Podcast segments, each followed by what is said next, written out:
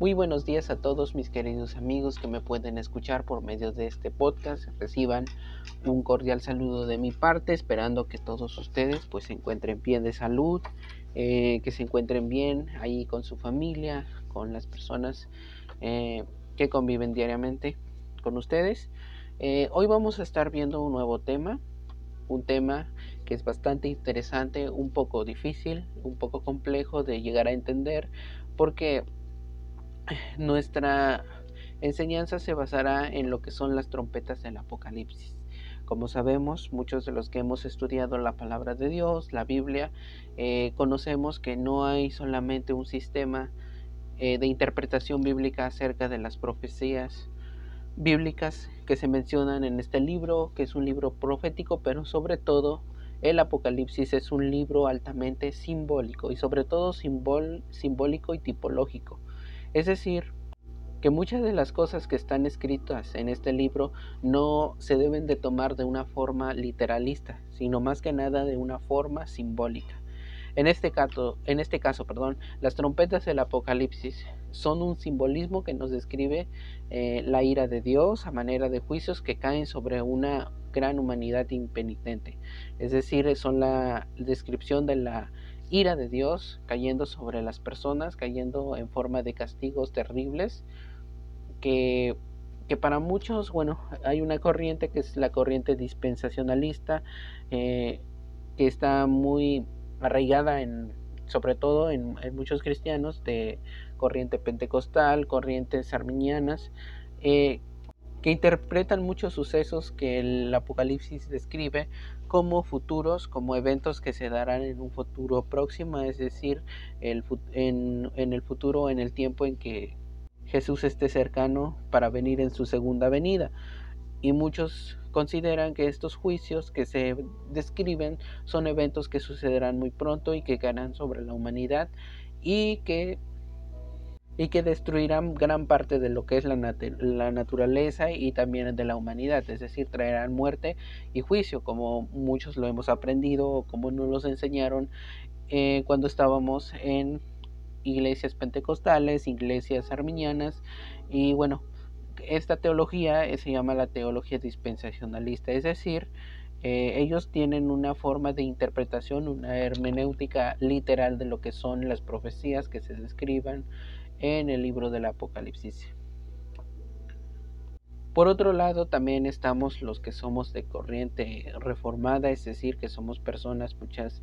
muchos de nosotros, algunos pertenecemos a lo que son este, la corriente preterista, en especial los reformados, como los presbiterianos y, entre otros, algunos bautistas, aunque no todos,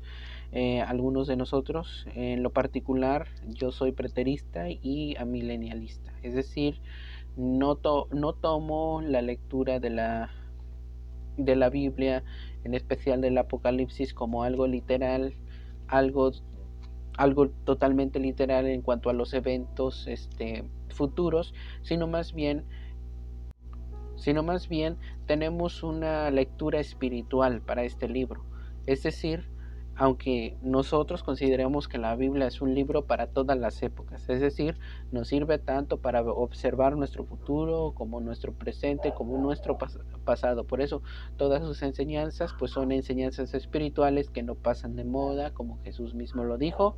Mis palabras, digo, perdón, el cielo y la tierra pasarán, pero mis palabras no pasarán. Es decir, la palabra de Dios siempre es útil para todas las, para todas las épocas, para todas las edades y bueno, todas sus enseñanzas pues son para nuestra salvación eterna. Es un libro que sobre todo es literalista, pero también muchas veces es simbólico. El libro del Apocalipsis no es un libro literalista en su mayor parte, aunque muchos sensacionalistas, como lo decía los de la teología del dispensacionalismo, perdón, lo interpreten así. Eh, como lo he escrito en otras ocasiones, en algunas publicaciones que yo he subido en, mi página de Facebook, ah, mi página de Facebook se llama Diamante Fino, por si alguno de ustedes tiene el interés de buscar acerca de, bueno, ver los temas que subo, ah, algunos artículos que yo elaboro del estudio que tengo de las escrituras. Ah, como lo he escrito, como decía en otras ocasiones, el libro del Apocalipsis es una revelación compuesta por un visionario llamado Juan, que aunque algún, tal vez algunos de ustedes no saben o no sepan, que para muchos historiadores que han estudiado este libro, no es el mismo Juan, el mismo apóstol Juan, sino que se trataba de otro Juan que igualmente tuvo visiones, ya que el apóstol Juan el apóstol Juan probablemente murió entre el año entre el año 40 60 por ahí, aunque algunos dicen que fue el único apóstol que no que, murió por causa natural, no se sabe aún. Algunos consideran que no pudo haber sido el mismo Juan, porque el, el apocalipsis del el apocalipsis se describe alrededor del año 90, así que todavía hay una gran duda y hay todavía mucho por investigar y conocer acerca de estos datos. Pero bueno, pero bueno, es obvio que este escritor, ah, cuando nosotros nos ponemos a analizar eh, las profecías, en este caso como algo futuro, en, se debe de entender que en el libro del Apocalipsis, en la época en que este, este personaje Juan estaba desarrollando todo lo que escribió, eh, para él el fin era de inmediato, así como igual el apóstol Pablo creían que el fin, el fin del mundo en este caso, el, fin en que, bueno, en la época en que iba a venir Jesús, eh, estaba tan cercano, como decían, a la vuelta de la esquina. Por eso ellos consideraban que quedaba muy poquísimo tiempo. Por eso el lenguaje que ellos utilizan, en especial Juan, decía que muy pronto, es decir, eh, a veces eh, muchos han interpretado que ellos creían que dentro de en el lapso que estaba pasando los eventos, eh, por ejemplo la persecución de los cristianos, que se escribe precisamente que se escribe, perdón, que sucede precisamente entre el año 90 y el año 70. y bueno, en especial con los emperadores que fueron, por ejemplo, Nerón, Domiciano y otros personajes que persiguieron a la iglesia primitiva, eh, muchos creían, pues sí, que el fin era de inmediato, pero es obvio que este escritor, eh, como, lo, como, como lo hemos analizado algunos de los que hemos estudiado este libro del Apocalipsis, tiene un lenguaje que está compuesto no precisamente de visiones, aunque sí creemos que tuvo visiones propias, es decir, tuvo revelaciones, pero esta persona, si nosotros analizamos cada versículo, cada capítulo, del Apocalipsis nos daremos cuenta de que este Juan, el escritor del Apocalipsis, era una persona muy conocedora del Antiguo Testamento. Este escritor mezcla sus visiones, en este caso propias, con elementos que pertenecen al Antiguo Testamento. Y bueno, no es de, extrañar porque este método eh, era muy usado por muchos escritores sagrados, en este caso los profetas, muchas veces en la antigüedad para darle un toque de belleza a sus profecías, es decir, cuando ellos tenían una visión, eh, buscaban a veces el escrito de otro profeta para compararlos y de esa manera sacar quizá un símbolo, quizá una, una ilustración que ellos usaban también para su propia profecía y de eso y de esa manera aunque era una profecía propia tenía y podía verse que también tenía otra composición en este caso de la profecía de otro profeta y también eh, las figuras y los símbolos eh, se, eran compuestos precisamente no solamente de una persona, sino de varias personas. Por ejemplo, el libro del Apocalipsis no es un libro escrito de manera como digamos canalizada, es decir, que una persona estaba en estado de trance o que simplemente Dios le estaba hablando y la persona iba escribiendo tan directamente, no, sino que es un trabajo de escritorio, es decir, de una persona altamente conocedora del Antiguo Testamento que poseía precisamente el conocimiento necesario para poder escribir todo esto, es decir, que cada una de esas visiones que fue teniendo, todas eran eh, propias, sí, propias, pero también había ciertas cosas que el escritor agarraba del Antiguo Testamento, es decir, y lo ponía y lo comparaba con su visión y de esa manera él componía otra forma eh, de dar a entender lo que la visión quería decirles. Por eso, cuando nosotros eh, leemos precisamente las siete trompetas del Apocalipsis,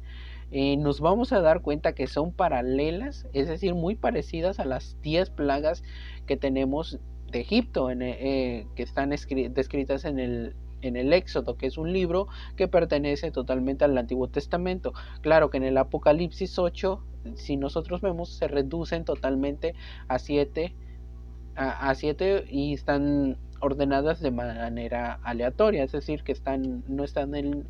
no están ordenadas conforme al, al, al orden que tenemos de las 10 plagas de Egipto. Bueno, entonces comenzaremos nuestro análisis sobre este pasaje, que es un pasaje cuando nosotros lo leemos y si lo llevamos al plano literalista, pues es un pasaje, un capítulo que nos habla sobre unos juicios tan terribles para la humanidad, eh, que si fueran literales, eh, en mi propia opinión, la acabaría con mucha parte de la humanidad y sobre todo traería un gran sufrimiento a la tierra y sería bueno, tan desastroso. Primero, empezamos con Apocalipsis 8, versículo 7. El primer ángel tocó la trompeta, trompeta perdón, y vino granizo y fuego mezclados con sangre, y fueron arrojados a la tierra, y se quemó la tercera parte de la tierra, la tercera parte de los árboles y toda la hierba verde. Bueno, como leemos este primer toque de trompeta, que es la primera trompeta que se toca en el Apocalipsis, en el capítulo 8, eh, podemos ver un gran paralelismo ah, con el pasaje de Génesis 19:24, cuando muchos recuerdan ustedes que Dios destruyó a las ciudades de Sodoma y Gomorra, que precisamente Dios hizo llover fuego sobre el cielo, digo, perdón, del cielo a la tierra y quemó toda lo que era la llanura de Sodoma y de Gomorra. Y bueno, la redujo a cenizas y quedó totalmente, eh, bueno, la tierra quedó totalmente inutilizable. Pero no es el único paralelismo que tenemos con, eh, estos, también encontramos la destrucción, eh, bueno, un juicio que vino sobre Egipto que fue una lluvia de granizo mezclado con fuego. Podemos verlo en el Éxodo capítulo 9, versículo 22 al 26. Y Moisés extendió su vara hacia el cielo, y Jehová hizo tronar y granizar, y el fuego se descargó sobre la tierra, y Jehová hizo llover granizo sobre la tierra de Egipto. Hubo pues granizo y fuego mezclado con el granizo tan grande, cual nunca hubo en toda la tierra de Egipto desde que fue habitada. Como podemos ver, en Éxodo 9, 22, 26 precisamente podemos ver un juicio muy similar al que se habla en este versículo 7 del Apocalipsis, capítulo 8, versículo 7, y que también pues es, nos habla sobre la parte de, de la destrucción de lo que es la naturaleza, es decir, fuego que cae sobre sobre recursos naturales y los destruye y se quema, dice la tercera parte de la tierra, la tercera parte de los árboles y toda la hierba verde. Más que nada es un daño que Dios, bueno, que Dios expresa su, su ira sobre ciertas cosas naturales, en este caso los árboles, eh, a los recursos naturales que nosotros tenemos y que nosotros ocupamos para precisamente muchas veces eh, tener nuestros alimentos, pues puede ser, por ejemplo, los cultivos de las verduras, los cultivos de los cereales que consumimos y bueno, es un daño sobre todo a la naturaleza eh, que también pues sirve de beneficio a la humanidad. Bueno, el segundo, el segundo ángel tocó la trompeta, estamos en el Apocalipsis capítulo 8, versículo 8, el segundo ángel tocó la trompeta y algo como una gran montaña ardiendo en llamas fue arrojado al mar, y la tercera parte del mar se convirtió en sangre.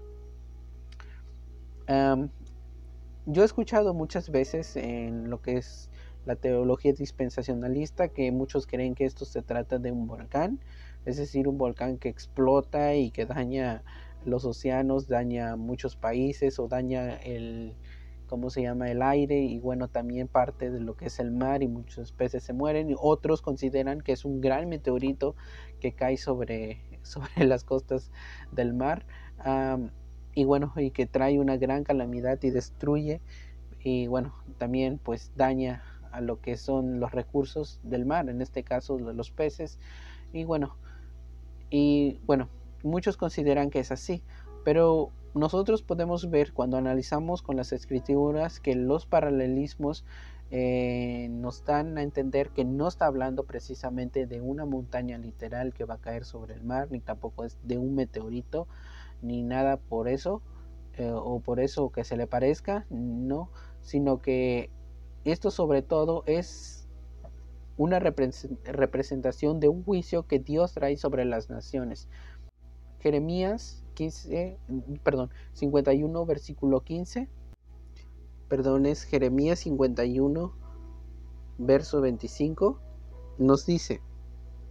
He aquí yo estoy contra ti, oh monte destruidor, dice Jehová, que destruiste toda la tierra, y extendiré mi mano contra ti, te haré rodar de las peñas y te reduciré a monte quemado. Bueno, dice, y nadie tomará de ti piedra para, para esquina ni piedra para cimiento, porque perpetuo asolamiento serás, ha dicho Jehová. Bueno, aquí nos está hablando precisamente de la destrucción de una nación, es decir,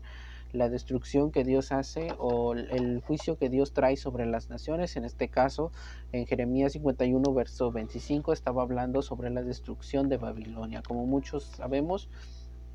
Babilonia pues era una gran ciudad que precisamente fue destruida por el Señor.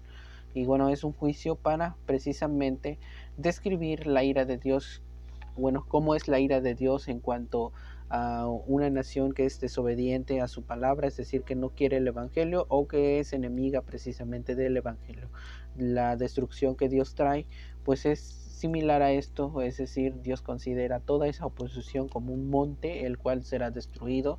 en este caso como si fuera un monte ardiendo, que es destruido y es reducido a cenizas. Y en este caso, este monte pues representa el juicio de Dios cayendo sobre la humanidad. En este caso, en el mar se dice porque el mar, como sabemos, representa a la humanidad. Es decir, el mar es un simbolismo precisamente de las naciones, de las lenguas, de los tribus, de las, bueno, de las personas, de todas las razas. Esto lo podemos ver, por ejemplo, en Apocalipsis 17, 17 versículo 1 al 5, donde precisamente habla sobre el Babilonia. Babilonia, en este caso la grande, es decir, está hablando sobre la gran ramera que nosotros eh, conocemos también, que es, eh, bueno, es un tema un poco más aparte, eh, pero que precisamente muchos han interpretado que se trataba del imperio romano. Bueno, eh, podemos verlo desde esos versos que precisamente el mar es una representación de la humanidad. Por lo tanto, hace referencia a la destrucción de naciones por la, en este caso por parte de Dios. Bueno, esa es la interpretación de estos versos. Tenemos después eh, Apocalipsis capítulo 8 versículos 10 al 11. Dice, y el tercer ángel tocó la trompeta y cayó del cielo una gran estrella ardiendo como una antorcha y cayó sobre la tercera parte de los ríos y sobre las manantiales de las aguas. El nombre de la estrella es Ajenjo. La tercera parte de las aguas se convirtió en Ajenjo y muchos hombres murieron por causa de las aguas porque se habían vuelto amargas. Eh, bueno, también encontramos un paralelismo muy parecido y muchos creemos que fue escrito precisamente de esto, que lo podemos ver en el libro de, en el libro de Jeremías, capítulo 9, versículo 15. Las aguas amargas, eh, más que eso, bueno, como muchos tal vez ustedes piensan que es una estrella, así lo también en la teología dispensacionalista, que pues es la teología más literal, que habla sobre cosas literales cuando lee esto, eh, dice que es un meteorito que va a venir cayendo del cielo y que se va a despedazar y que muchas eh, muchos fragmentos de ese meteoro van a caer supuestamente en ríos y las va a ser amargas y muchas personas literalmente van a tomar agua de esos ríos y van a morir. Bueno, eso es la interpretación literalista, pero realmente no es lo no es algo literal, no es precisamente que las personas vayan a tomar aguas, eh, en este caso de los arroyos o de las o de los ríos, sino que más bien es un juicio que Dios trae sobre las naciones eh, para, para castigar precisamente la desobediencia en contra de las leyes de Dios. Esto lo vemos en Jeremías 9, versículo 15. dice así, por tanto, así ha dicho Jehová de los ejércitos, Dios de Israel, he aquí que a este pueblo yo les daré a comer ajenjo y les daré a beber aguas de hiel, es decir, aguas amargas, y los esparciré entre las naciones que ni ellos ni sus padres conocieron, y enviaré espada en pos de ellos hasta que los acabe. Así ha dicho Jehová de los ejércitos. Bueno, Deuteronomio 29, 18 dice, el día que cualquiera de ustedes, hombre o mujer, familia o tribu de Israel, comience a apartarse del Señor nuestro Dios y desee adorar a los dioses de esas naciones, ese día saldrá de entre ustedes una raíz que producirá fruto amargo y venenoso. Es decir, esto está hablando precisamente de un juicio que se hace, que Dios hace o que Dios manda sobre las personas que precisamente se apartan de Dios y siguen a dioses paganos o dioses que precisamente no son un verdadero Dios, sino que se van y llenan su corazón de idolatría. Bueno, eh, tenemos el siguiente verso del Apocalipsis 8, versículo 12. Dice, el cuarto ángel tocó la trompeta y fue herida la tercera parte del sol, la tercera parte de la luna y la tercera parte de las estrellas para que la tercera parte de ellos se oscureciera. El,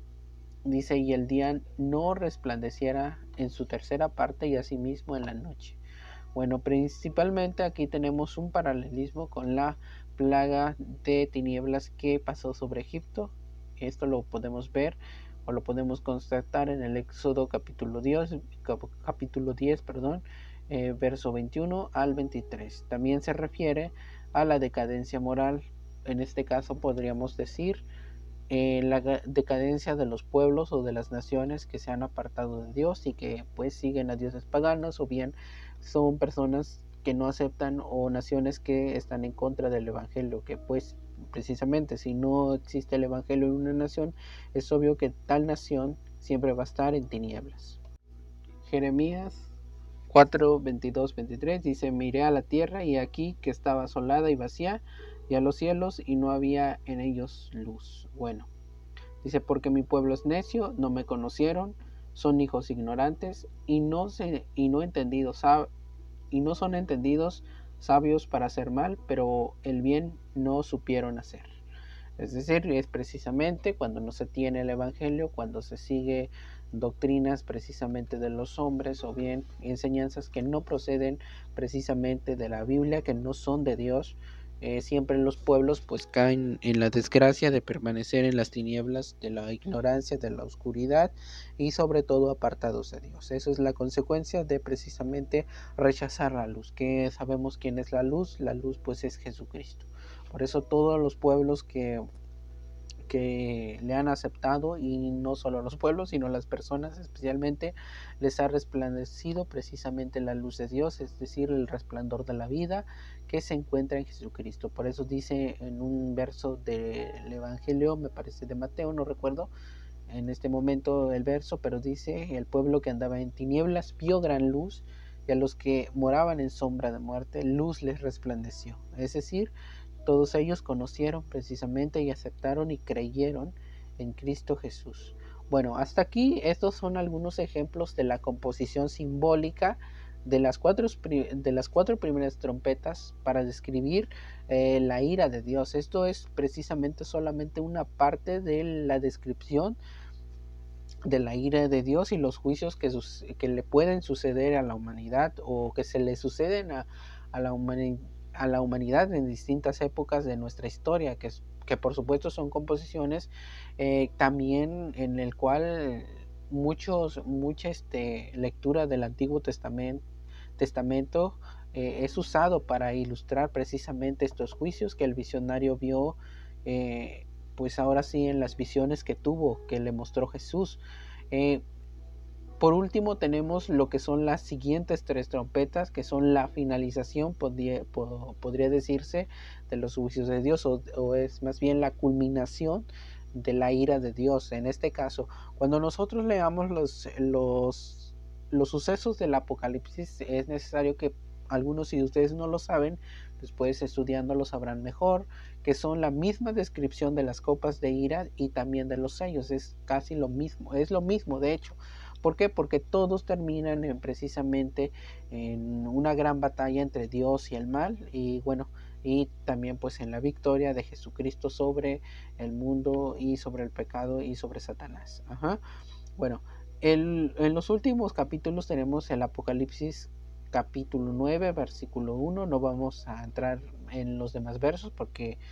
es un poco extenso. Dice el quinto ángel tocó la trompeta y vi una estrella que había caído del cielo y se le dio a la llave del pozo del abismo. Dice, la quinta trompeta representa, bueno, más bien esto representa a Satanás. Eh, pues está descrito, dice que vino cayendo como una estrella, es decir, una estrella cayendo sobre la tierra, dice el cual se le da un, una llave, que en este caso es el pozo del abismo. Y como sabemos, el pozo, bueno, el abismo, pues es una prisión de demonios, es decir, es la parte más baja, en este caso de la tierra, donde los espíritus malos están guardados para el juicio final. Por eso cuando nosotros vemos en los evangelios que el Mesías, en este caso Jesucristo, echaba fuera a los demonios en cierta ocasión, em, cuando él fue a una región llamado Gadara, o Gadara, o los Jazarenos, como eh, dice algunas otras versiones, o se puede decir esa palabra, los demonios del endemoniado, que no se sabe si eran dos o uno, dependiendo, creo que yo en especial creo que se trataba solamente de una persona, bueno, los demonios que estaban dentro del individuo le rogaban a Jesús que precisamente no los enviara al abismo. ¿Por qué? Porque el abismo es un lugar precisamente reservado para estos espíritus donde que precisamente ellos no quieren estar. La razón no lo sabemos, pero el caso que es una prisión de demonios. Bueno, esta estrella cae, no es una estrella literal, no es un meteoro, no es eh, una estrella ni tampoco es un ángel, es en este caso Satanás. Bueno, eh, este, este demonio, bueno, esta entidad que es el diablo, em, lo que hace es abrir un pozo, en este caso el pozo del abismo, como ya dije, es una prisión de demonios y de este pozo nos dicen, nos dice que del pozo que se abrió, dice, subió humo del pozo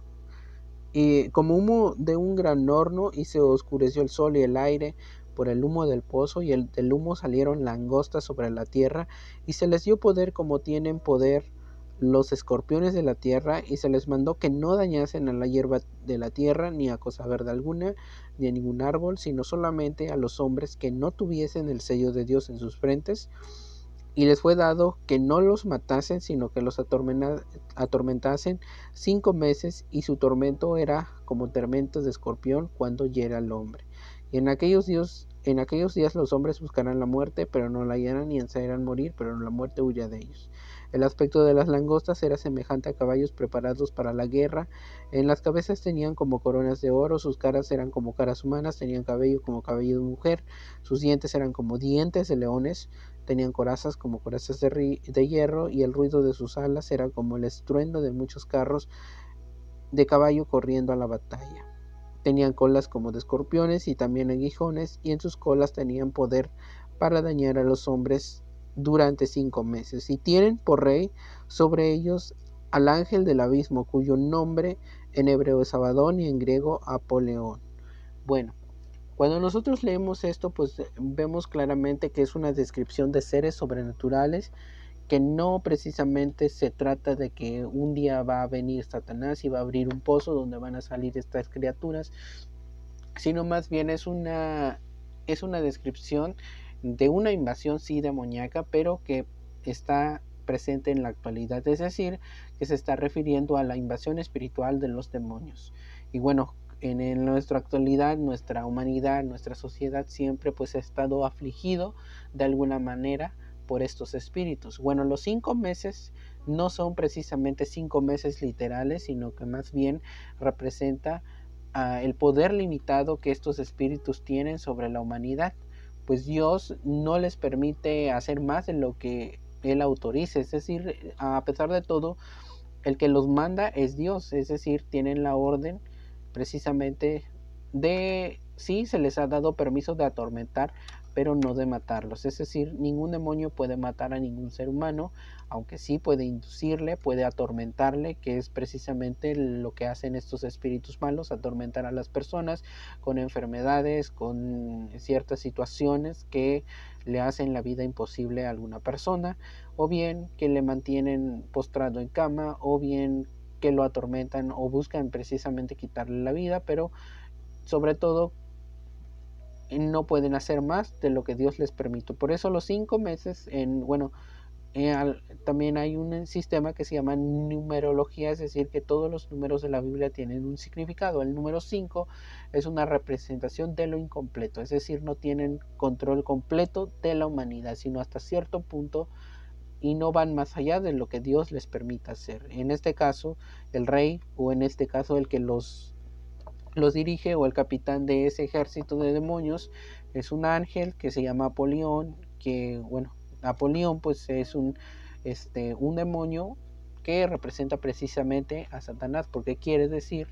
en nuestro bueno en nuestro en lenguaje castellano quiere decir el destructor y precisamente quien vino a matar y a destruir pues Satanás. Así que pues es él quien comanda este ejército de espíritus malignos. Bueno por último, también tenemos el en el Apocalipsis capítulo 9, versículo 13, dice el sexto ángel tocó la trompeta y oí una voz que salía de los cuatro cuernos del altar de oro que está delante de Dios. Dice, y bueno, nos brincamos hasta el verso 15 y fueron desatados los cuatro ángeles que habían sido preparados para la hora, el día, el mes y el año para matar la tercera parte de la humanidad. La sexta trompeta es, se, puede, se podría decir que es la culminación de, los, de estos juicios. La sexta trompeta se refiere más que nada a las guerras que Dios programa para llevar al ser humano al arrepentimiento. Esto no se refiere a una guerra final, como muchos han dicho que el Armagedón, que precisamente la palabra Armagedón, pues es un monte que se llama el monte de Megiddo, que representa, bueno, en el tiempo de los jueces, eh, de los jueces eh, del Antiguo Testamento, pues era un valle donde se tomaba precisamente la decisión, o sí, se le conocía como la valle, el valle de la gran decisión, donde precisamente ocurría bueno, ocurrían las batallas y que es un lugar muy geográfico donde muchos este, consideran eh, que pueda darse una gran batalla, pero no está hablando precisamente de una gran batalla futura, sino que más bien es un simbolismo de una batalla que Dios tiene, que ha venido teniendo Dios contra precisamente las fuerzas del mal, en, esta, en este caso las fuerzas del bien y del mal. En este caso, pues esto se manifiesta en en las guerras que suceden a lo largo de la humanidad. Y precisamente pues esas guerras son calamidades de la, que Dios permite muchas veces para llevar al arrepentimiento a, la humanidad. ¿Por qué? Porque precisamente todos estos juicios que nosotros podemos leer no son juicios sin ningún motivo, sin ningún objetivo, sino que todos tienen que ver con el arrepentimiento y estos juicios pues se pueden manifestar en cualquier momento de nuestra historia. Y esto lo podemos ver en los versos del, del capítulo 9, en el verso 20,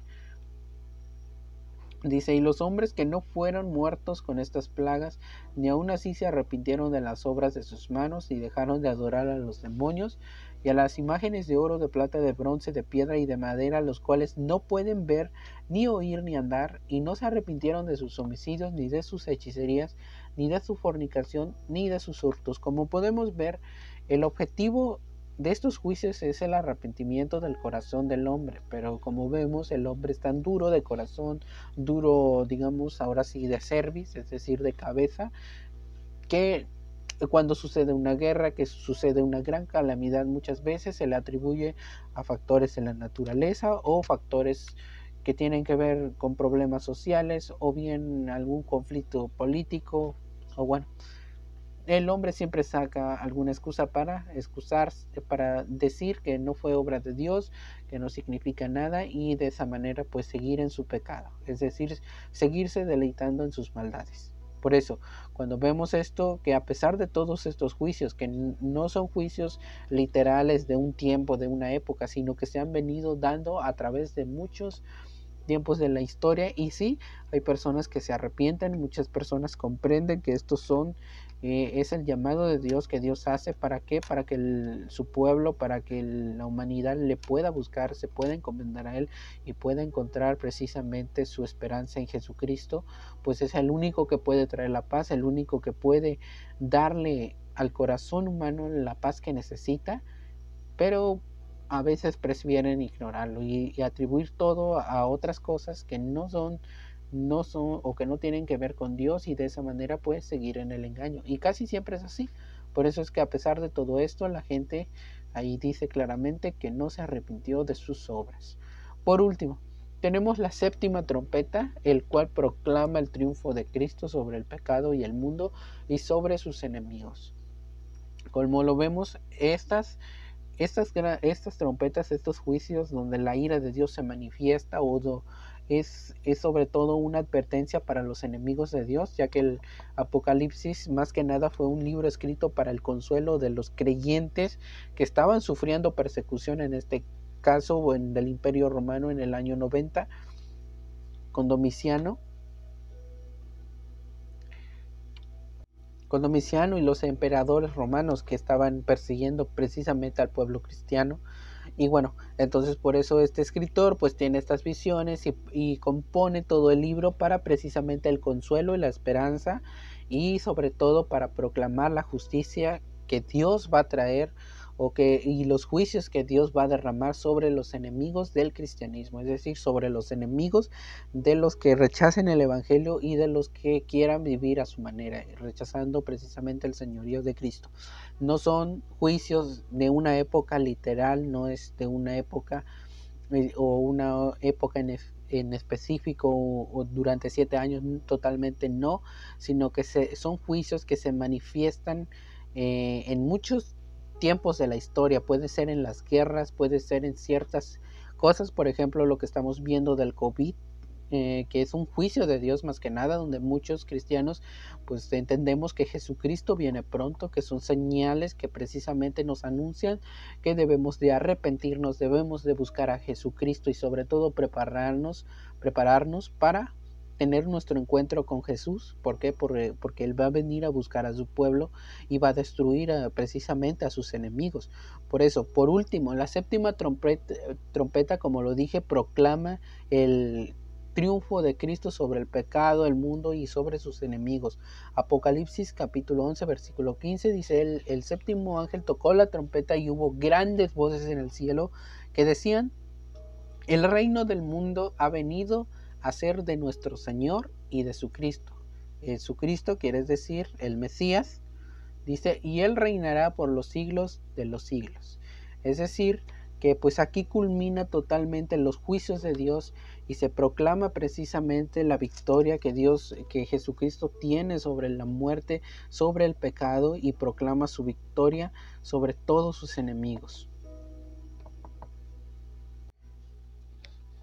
Y continuamos nuestra lectura y dice,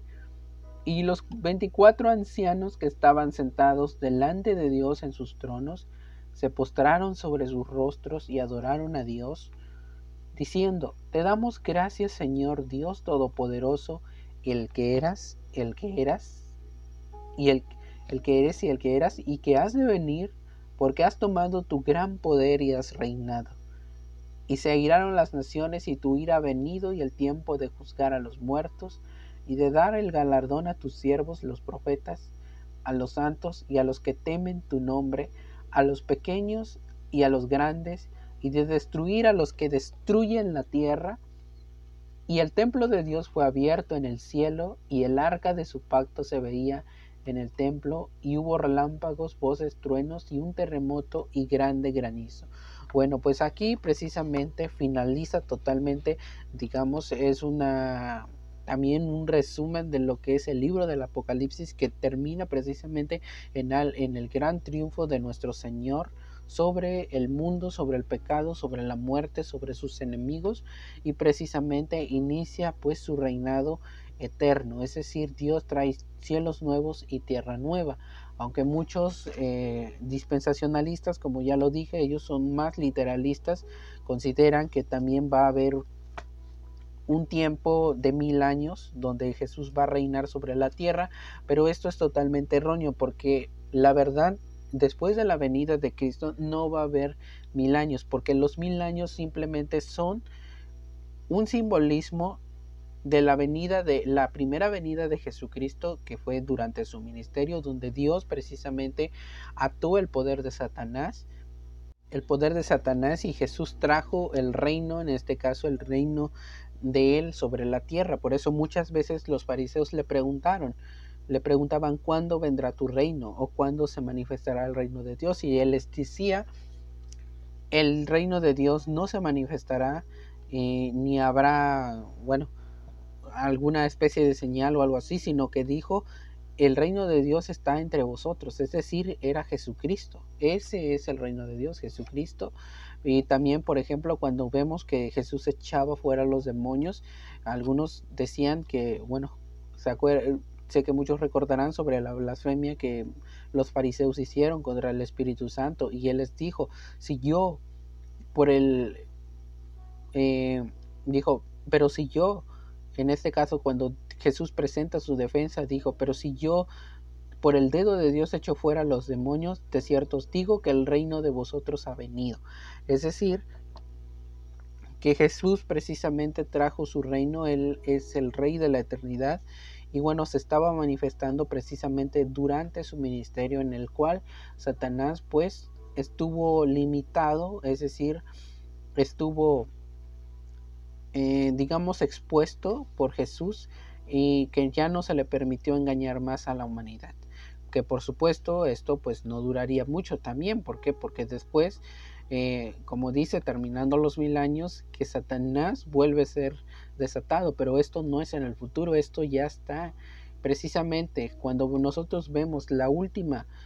la última gran rebelión donde Satanás reúne a la, a la tierra, bueno, a los habitantes de la tierra que se les describe como Gog y Magog, es precisamente la rebelión que Satanás hace contra nuestro Dios y que precisamente cuando Jesús regrese en su segunda venida traerá el juicio, en este caso de fuego, para destruir a sus enemigos. Esto lo podemos ver en la carta de, la carta de segunda de Pedro capítulo 3 versículo 10 dice, pero el día del Señor vendrá como ladrón en la noche en el cual los cielos pasarán con gran estruendo y los elementos ardientes serán deshechos y la tierra y las obras que hay en ella serán quemadas. Puesto que todas estas cosas han de ser deshechas, ¿cómo no habéis de vosotros andar en santa y piadosa manera de vivir? Esperando y apresurándonos para la venida del día de Dios, en el cual los cielos encendiéndose serán deshechos y los elementos siendo quemados se fundirán pero nosotros, ahí está claramente, no estamos esperando un milenio, no estamos esperando eso. ¿Por qué? Porque, como les decía, el milenio es una representación del reinado de Cristo, en el cual, pues eso sucedió en la primera venida y durante todo su tiempo el Señor ha estado reinando. Y dice, pero nosotros esperamos según sus promesas, sus promesas, cielos nuevos y tierra nueva en las cuales mora la justicia. Como sabemos, esto sucede precisamente en la segunda venida de Jesucristo. Y esto lo podemos ver en el capítulo del Apocalipsis, capítulo 21, versículo 1, dice, y vi un cielo nuevo y una tierra nueva, porque el primer cielo y la tierra primera tierra pasaron y el mar ya no existía más. Y yo, Juan, vi la santa ciudad, la nueva Jerusalén descender del cielo de Dios, dispuesta como una esposa ataviada para su marido, y, una, y oí una gran voz del cielo que decía, He aquí el tabernáculo de Dios con los hombres, y él morará con ellos, y ellos serán su pueblo, y Dios mismo estará con ellos como su Dios, e enjugará Dios toda lágrima de los ojos de ellos, y ya no habrá muerte, ni habrá más llanto, ni clamor, ni dolor, porque las primeras cosas pasaron. Y el que estaba sentado en el trono dijo, He aquí, yo hago nuevas todas las cosas. Y me, dije, me dijo, escribe todas estas palabras, porque son fieles y verdaderas. Como vemos, precisamente no esperamos un milenio, sino esperamos precisamente el estado eterno en el cual el Señor traerá cielos nuevos y tierra nueva. Y esto es para todos aquellos que creemos en Jesucristo y que le hemos aceptado en nuestro corazón, es decir, hemos aceptado sus enseñanzas, hemos creído que solamente nuestra salvación es totalmente por gracia, confiando en Jesucristo, siguiéndole a Él como nuestro Señor y Salvador. Bueno, hasta aquí finaliza nuestro tema de hoy. Y antes que nada, antes de irme, antes de retirarme, y quiero precisamente eh, si alguien me está escuchando y que no ha aceptado a Jesucristo o no ha creído todavía en Jesucristo, yo le invito a venir a sus pies, es decir, creer en Jesucristo que Jesús ha pagado por nuestros pecados, creer en su sacrificio, leer su palabra, buscar su presencia en oración y sobre todo encomendarse a Él como su Señor y su Salvador. Antes que nada, yo quiero hacer una oración para todos ustedes eh, que me han escuchado y espero que no les haya confundido tal vez eh, con este modo de interpretación espiritual. ¿Por qué? Porque, bueno, los que somos de corriente reformada, mm, tenemos una hermenéutica espiritual para el libro del Apocalipsis, pero más que nada, pues como lo dije, es un libro de una revelación. Precisamente la revelación, es decir, es el descubrir todo aquello que para muchas personas ha estado oculto eh, y que precisamente es, son aquellas cosas que Dios había preparado para los que creen en Él. Bueno, antes que nada, antes de retirarme, quiero hacer una oración para todos ustedes y esperando que esta enseñanza pues pueda quedar en sus corazones y pueda serles de edificación y de utilidad cuando ustedes pues estudien el libro del Apocalipsis. Padre Celestial, gracias por tu palabra. Señor, yo te pido que tú bendigas a cada persona que se tomó el tiempo para escuchar este podcast, que tú bendigas su vida, que tú, Señor, des ese espíritu de revelación, de sabiduría, para todos aquellos que lean este libro, que es un libro complejo, el Apocalipsis, que nos gustaría poder interpretar todo, pero hay muchas cosas que todavía no sabemos y que solamente tu espíritu nos puede ayudar a entender. Yo te pido en esta hora que si alguien necesita de ti, tú llegues a su vida, toques a la puerta de su corazón y que puedan conocerte y que puedan sobre todo tener tu salvación, que tú concedas tu salvación a ese corazón que te necesita, que busca tu presencia, a aquella persona que no ha creído en ti, yo te pido que tú toques y abras su corazón, ensanche su corazón para que la persona pueda creer en ti, porque tú pones el querer como el hacer, dice tu palabra, Señor. Así que en tu soberanía yo te pido que tú bendigas a cada persona que ha escuchado este podcast y que sobre todo te quedes en su vida y que no te olvides de esa persona, ni no te olvides de ninguno de nosotros cuando tú vengas por segunda vez. Te pedimos que te acuerdes de nosotros. Y muchas gracias porque tú eres grande y eres maravilloso, y has pagado por nuestros pecados, has limpiado con tu sangre toda nuestra maldad, y tú eres nuestra justicia en Dios, por el cual ahora nosotros nos acercamos al Padre confiadamente. Gracias Señor, te damos y te pedimos que te quedes con nosotros en nuestra vida, que tú guíes nuestro andar en esta tierra, que nos dé sabiduría y sobre todo que nunca falte el pan de cada día, el cual es tu palabra en nuestras vidas y en nuestros corazones. Te lo pedimos en el nombre de Cristo Jesús. Amén. Bueno,